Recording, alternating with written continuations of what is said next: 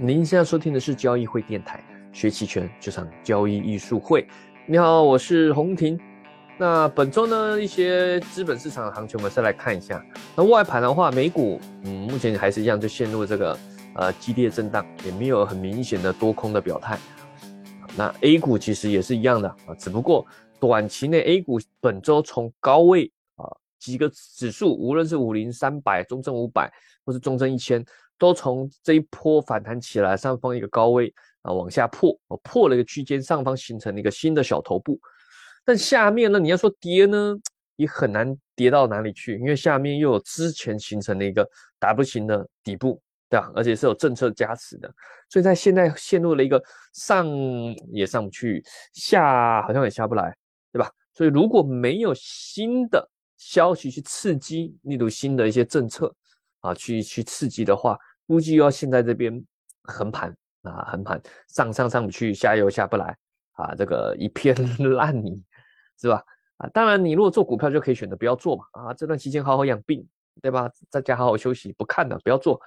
但期权呢，我们知道有卖方，对吧？所以这段期间卖方是压制的，做卖方是比较容易赚钱的，不论你是卖认购还是卖认沽，或者你就两边卖嘛，对吧？所谓的双卖策略，同时卖认购加认沽期权。你不要卖的太近，不要卖的太积极，基本上这段期间应该都是能赚钱啊，只是赚多赚少的问题。那隐含波动率呢，也因为本身行情没有什么激情，所以波动率是持续的下降。你去看中证五百还有创业板这个 ETF 期权的这个隐含波动率，哇，这个降低到令人发指啊啊，基本上是这几个品种上市以来最低的波动率啊，而且还是有可能持续下降。五零三百虽然没到很低。啊，但也是不断的持续啊下降啊，基本上我个人的预估啦，面对这种上下夹心饼卡在中间的这种尴尬行情啊，波动率下降是合理的啊，这个买方也没有什么激情，对吧？这可能得持续到呃这种波动率低迷状态下，可能得持续到呃明年春节前一两周，因为大家知道春节后的第一天是 ETF 期权本身。这个当月的呃结算啊，所以基本上春节后第一天可以算是末日轮啊，是很刺激的。那加上春节又这么长嘛，大家可能有新的期待，不论是好还是坏，是吧？不论是好事还是坏，咱们虽然现在算是放开了，对吧？但是后续会走势会怎么样，有很多不确定性。而且明年目前各个什么学者啊，什么各个机构的展望，经济都不太好啊。那不太好，说过了，不太好不代表股市会不好啊，可能有一些呃，大家会期待类似的这个新的利好政策啊，不论是货币在宽松啊，这个是很多人之前，尤其在这个交易美美国的很多人在交易美联储政策，一直在期待美联储放松哦，但我说过了，通常没那么好解决，美联储不会轻易的转向，它一定要把通胀打到死，它才能开始给出一些比较。宽松的言论啊，所以明年美联储应该还是在积极的去打通胀啊，当然也或许可能会释放出比较良善的消息啊，那得再看再看整体的啊经济环境情况以及通胀的数据。那回到咱们国内的 A 股，要么你就是做卖方啊，慢慢的卖一些啊，稳稳的卖，或者是你就趁它一个回调就卖点认沽期权，做点长线嘛，大家卖的远一点，不要压力嘛，对吧？杠杆不要放太大。要么你也可以去趁这时候去布局一些长线，用期权去布局长线投资的。有人可能就会感到很好奇啦，这个期权不都是做短线，怎么做长线投资？那你就太小看期权了啊！这也是我们今天音频要跟大家介绍的，如何用期权去做一些长线投资，让你利用期权的工具啊，也可以做的很稳健保守，而且能额外增强收益的。那今天主要介绍主角就是买入实质认购期权。你想想看，金融交易里面资金是有成本的。如果你用二十万就可以完成的一件事情，为什么要去花一百万呢？对吧？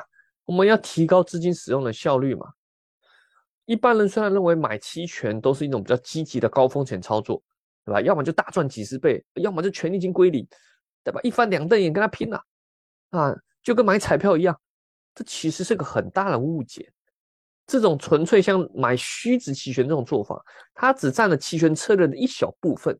甚至聪明的期权交易者，像我们这种比较有经验的，真正利用去买期权、买比较虚值的、去加杠杆的时机，其实很少的，很少的。尤其是要配合行情的，啊，如果你没有硬做，硬都一直去买虚值期权，不论你做短线还是长线，你肯定都是亏钱，长期都是亏钱。所以，如果对于期权的理解都只停留在这一层，啊，纯粹去买虚值期权去赌几赚几倍几倍的，那你就很浪费了期权这个工具，也浪费了。你的头脑了，对吧？我们要把期权这个工具用的更广泛啊，短线也可以，长线也可以，还有不同的策略去搭配。那首先我们来还是得有些科普，什么是实质期权，对吧？顾名思义，它是有实际价值的，它是有行权价值的期权，也就是它是具有内在价值。你去期权软件去打开啊，任何的期权软件去打开栏位，应该都会有分什么内在价值和时间价值啊。权利金的组成嘛，是有内在价值加上时间价值。啊，内在价值只要是不为零的，就代表你现在马上行权，你这个是有价值的啊。例如，哎，我我现在行权，我能换到多少钱啊？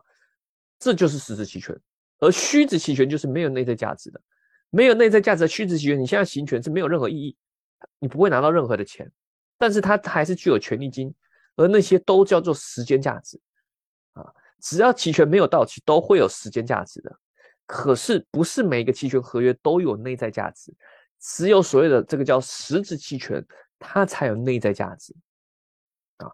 我就我啊，我在音频文稿下面也放一个图吧，对吧？我把我的图上用红框框框起来的那些就是实质的认购期权，当然也有实质的认沽期权呢，只是我们今天讲主要针对认购期权去讲。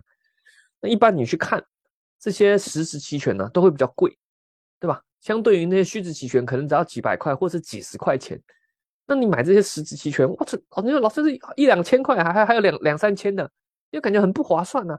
花了很多钱，会不会一次就亏掉好几千呢？等我买一张，哇，这两三千好贵啊！贵不贵？其实不是看这个绝对数值的。我们一再提到期权的贵不贵，是去看隐含波动率的啊。你不能说哇，这个两千，那个两百就很就就好像两千的贵啊，不是这样看的啊，不是这样看的。而且你对于亏损的害怕，估计是长期来自于这个买虚值期权而造成亏损的阴影，对吧？你有可能买虚值期权，说哎，买这几十张啊都亏光了。那如果买这个实质期权这么贵，几千块，那我买十张两万，哇，那不是一次亏两万？不是的，啊，不是的，你买虚值期权容易亏，都是因为时间价值被耗损掉。那我们要分清楚，我们现在在做的是实质期权，它的时间价值是比较少的，也说，面对行情横盘或是缓涨缓跌。你浪费掉权利金是比较少的。专业的术语啊，可以说这个实期权它的 delta 是靠近比较一啊，比较靠近一，也就是说它本身会很像标的，本身的盈亏跟标的方向涨跌盈亏会很像啊。怎么说呢？例如我们举例啊，基本上 delta 我们以前教过嘛，delta 是就是零到一之间，标的本身的 delta 就是一。例如你持有五零 ETF 或者持有三百 ETF，它的 delta 就绝对就是一，没有其他选择，就是一啊，你持有它就是一啊。但期权不是啊，期权你会看到什么零点三、零点五、零点九嘛，而越实质期权，它的 delta 越靠近一，它就会越像标的啊。所以说，例如你现在持有五零 ETF 一万股啊，假设我们现在五零 ETF 是每一股是二点六，一万股那多少？你就要花两万六千块，对吧？你。持有一万股的五零 ETF 需要占用资金至少两万六千块啊。那你如果选择在这里，你选择去买入实质认购期权，以目前的行情，像二点四认购期权就是实质很实质的认购期权，你去买它，你只要占用资金多少？大概两千四百块，对吧？而你这一个持有这个认购期权，其实你的盈亏就相当于跟持有一万股的五零 ETF 是一样的，结果你只要两千四百块。另外一个一万股五零 ETF 要两万六，呃，这有没有？这多少？资金使用效率差，这差了快十倍啊！也就说，你将近快用了十倍的杠杆。那同样两万六千块，你用买入实时认购期权，你可以买十张，十张就相当于十万股，对吧？一样，那边你只能你直接买现货，直接买 ETF，你只能买一万股，你用期权可以敲十倍杠杆，相当于十万股，对吧？这是增强了杠杆，就会造成你赚也赚得快，亏当然也亏得快。啊，十倍的亏的速度，但我们今天要讲让你做长线投资，不是要让你去无脑的加杠杆，对吧？我们常常说到嘛，这个有可能你大方向是看对，但是你过程就扛不过去了，对吧？即使我们说啊，从今天到三年后啊，三年后搞不好你也刚好在听到这音频啊，现在是二零二二年十二月二十二，哈，三年后假设二零二五年，对吧？二零二五年的时候，你说像五零 T F 二点六，二零二五年的时候可能到来到三点六啊，随便举例啊，二点六到三点六，那中间会不会二点六来到二点一？我随便举例啊，我觉得现在也不可能，不太可能跌那么多。但我随便举例啊，对吧？那你不一定扛得过二点六到二点一这个区间呢，对吧？当你被淘汰出局后，再从二点一它来拉到三点六的时候，已经跟你没有关系了。那你有可能中间害怕就不敢再追了，你有心理的阴影嘛，对吧？人最大的挑战都是来自于自己啊，都是来自于自己。所以我们不要去无谓的去把杠杆放太大，在关键时刻是可以去放杠杆啊，但是你无脑的放杠杆，很容易就是。就是就是就是炮灰了，对啊。那在这里面呢，我们教大家长线投资不是要去去去加杠杆，我们就最简单，我们就同样，你用你两万六千块，你本身也只能买一万股五零 ETF，我这边只是换成去用买入实质认购期权，去去去这种变相的持有，所以你只要两千四百块，就相当于持有一万股的五零 ETF，那省下的两万那两万六扣到两千四，还省下。两万两千多吧，啊，两万呃不止了，两万三四三千多，就省下的钱，你可以存银行啊，你也可以买理财，你也可以买国债啊，怎么样年化收益都可以多加个两个点三个点，对吧？甚至你可以去用其他的操作嘛，是吧？所以说，既然你如果长线看好某一个股票或是 ETF，你就可以直接买它的比较深度的市值认购期权，能节省大量的资金，对吧？一样的东西，你何必花更多的钱买呢？你买房应该也不会是全款买吧？好吧，这个可能听众觉得老师你瞧不起我，我都全款买了。啊，如果你是土豪，那算我小看了。我举举例，少部分人，我们像我们这种这个市井小民，对吧？这个这都不是都得借一些杠杆嘛？啊，这买房用全款买的还是比较少嘛。那也没关系，如果还是不太懂哦，我这边原本本周要出个文章，可能要下周才出。文章里面就有用直接案例说明，啊，我我直接把那个案例说明的那个表格也放在文稿呃音频文稿的下方吧。其实它主要来，我主要是拿五零 ETF 某一天的行情去跟它去做比较，比较不同月份的情况下，你去买入实质认购期权，它的成本啊，它的成本是多少啊？因为现在回到比较实战的问题，那老师的理论我知道对吧？我知道买入实质认购期权做长线是可以的。但是有问题，我要怎么选择？我要选择是比较浅的市值，还是是比较深的市值？还有我要选哪一个月份，对吧？还有我什么时候去买入会成本比较低？啊，我要不要换月啊？这些都是很多人不断提到的问题。那下方那个表格主要做的统计就是去比较浅度市值和深度市值，还有不同月份它的一些成本的关系。我把它列出来啊。那这个表格里面我主要讲。几个啦啊，首先我们比较是二点四认购和二点五认购啊，那二点四代表比较深度实质，二点五认购代表比较是浅度实质，然后还有什么一月、三月、六月啊啊，就这代表的次月、元月、更元月啊，那这里面表格大家应该多多少少看得懂哦，就列出它的这个当下买这个这个期权它需要的花的权利金是多少哦，那它的权利金里面时间价值是多少？啊，这这个代表都是人民币啊，都是元，都是人民币。还有一个就是资金成本啊，什么是资金成本？我等等说。就是你说看到哎，买这认购期权为什么有一个栏位叫资金成本？我等等说明，这个是用来比较说啊，你买这个跟你去借钱买 ETF 有什么差别，对吧？有人说老师你买期，你说你买买省了钱去买这个五零 ETF 这个什么实质认购期权有有优势是吧？那我。不用啊，我也不用买期权呢。我我跟他借钱，对不对？我现在假设我就只有两千多块钱，那我买五零 ETF 一万股要两万六，那差了这两万多，我跟别人借嘛，啊，我增加杠杆，我跟别人借啊，啊，或者是融资嘛，对吧？那这两个谁有优势？那就是比较这个资金成本啊。好，好，那首先我们从表格上去看到几个特点。第一个特点是我们发现近月的 delta 比较大，对不对？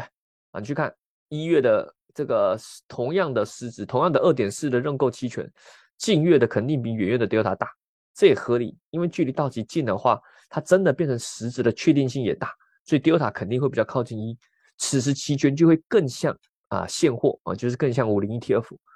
那远月呢，它的时间价值大啊，这也合理嘛啊，毕竟距离到期远，不确定性高，所以权利金时间价值里面就会比较多。就像你跟别人借钱，你借的时间越久，你肯定要还的利息越多嘛。你借一个月跟借一年，对吧？即使利率是一样的，那你借一年，你肯定要还的钱还是比较多。那利息钱会比较高嘛，对吧？那这一个资金成本，再来就讲到这资金成本，我解释一下它的算法呢，就是把那个期权合约它的时间价值去除以它节省的资金，然后我们再把换算成年化利率，对吧？为什么要这样说？因为我们知道买期权肯定会付出时间价值，那你得到了杠杆，可是你会多额外付出一个代价，就是时间价值。这时间价值，如果我们说行情价就进入横盘。那你这时间价值就是浪费掉了，对吧？不论怎么样，这时间价值是等于是多付出的一个一个成本啊，这是多付出的一个成本。只要横盘什么的，它就会磨损掉啊。就那这多付出的成本其实也合理，就相当于你去借钱去借杠杆，那你就这样，你借钱也有成本嘛，对不对？例如你跟别人借钱要多少？借十万块，那利息是多少？年化利息十个点、二十个点之类的。对吧？那我们就比较，你如果是纯粹用期权，纯粹付出时间价值的情况下，这个时间价值相当于占有了是资金成本是多少？等于是当你多花了多少钱，所以我们就用时间价值去除以节省资金啊。反正你直接看结论，最后一个栏位资金成本就算出来了，对吧？例如这个呃一月的买一月的二点四认购期权，资金成本是三点一五，百分之三点一五，什么意思呢？也就是说，如果你跟别人借钱。跟别人借的钱的成本比这高，那就不划算。你倒不如直接买实质认购期权。如果跟别人借的成本比较低，你说我跟银行借，我只是我年化利率钱只要一个点百分之一啊，哦，那你就不要买实质期权啊，你就不要买期权，你直接跟别人借钱去买买股票啊，比较划算哈啊，是这样去做比较的。但同时你也去看到这个同样的这个期权。浅度的期权，例如二点五的认购期权，它的成资金成本就比二点四的认购期权大，啊，也合理啊，因为它时间价值高嘛，所以看起来你去买这种浅度实质期权做长线的话，在资金成本就看起来不是那么有利，因为你付出了比较多的这种呃利息的感觉啊，所以买期权本身都会有耗损啊，都有耗损，所以我们不是很建议长期一直去乱买。啊，它一定是要在关键的时刻你去做一些波段或是加杠杆。那如果你要真的很长期啦，要么就是卖卖实质的认沽期权，或者是买比较实质的认购期权，这个真的才是做的比较偏是长线的啊，也会耗损比较少。那当然，你还是会可能觉得，其实老师，即使你去买看，你如果要去买远月的，买三月的，根据表格买三月的实质认购期权二点四。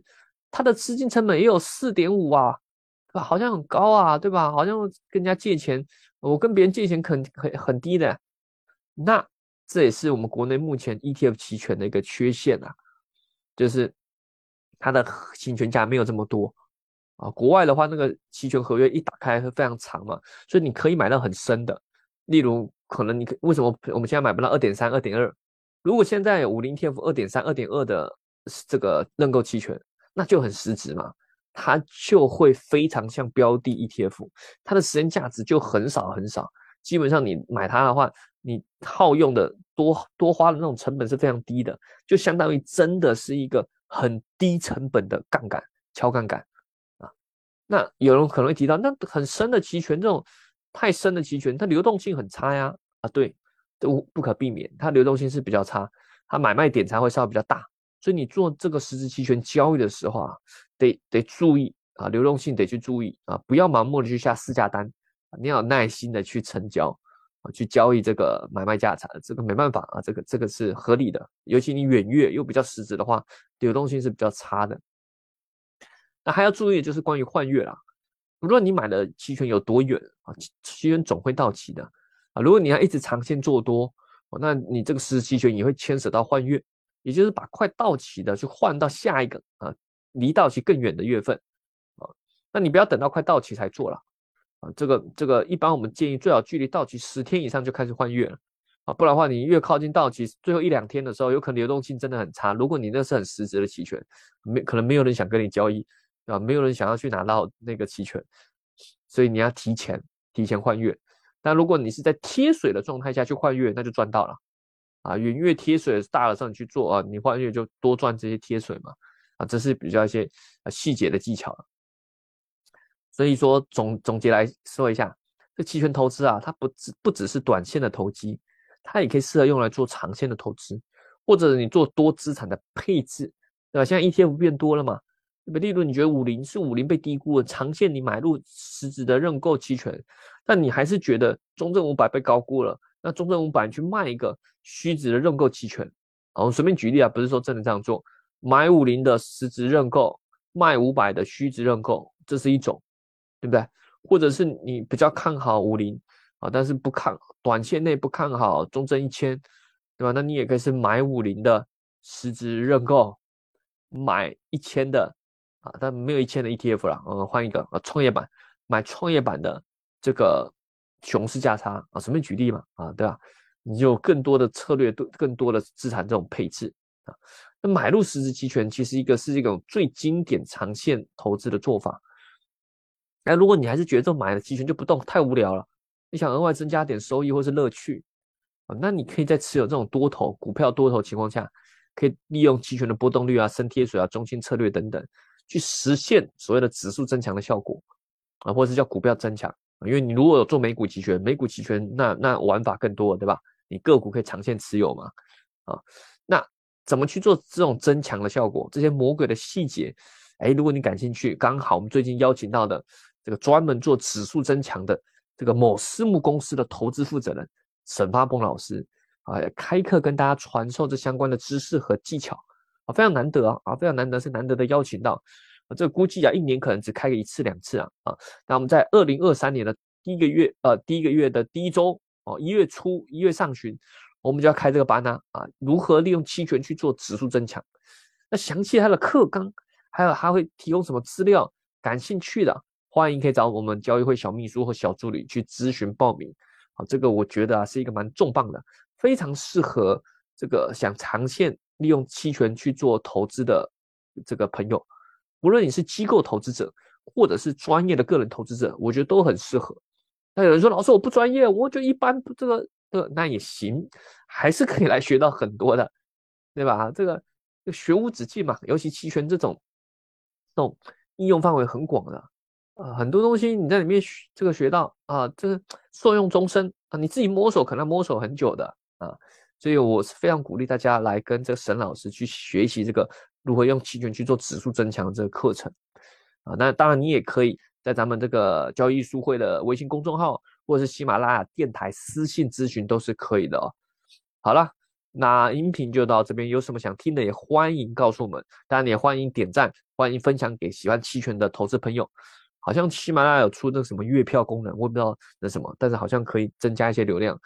如果可以的话，你也可以点击为我们的音频期权之路送出你的月票啊。那我们下期再见喽，拜拜。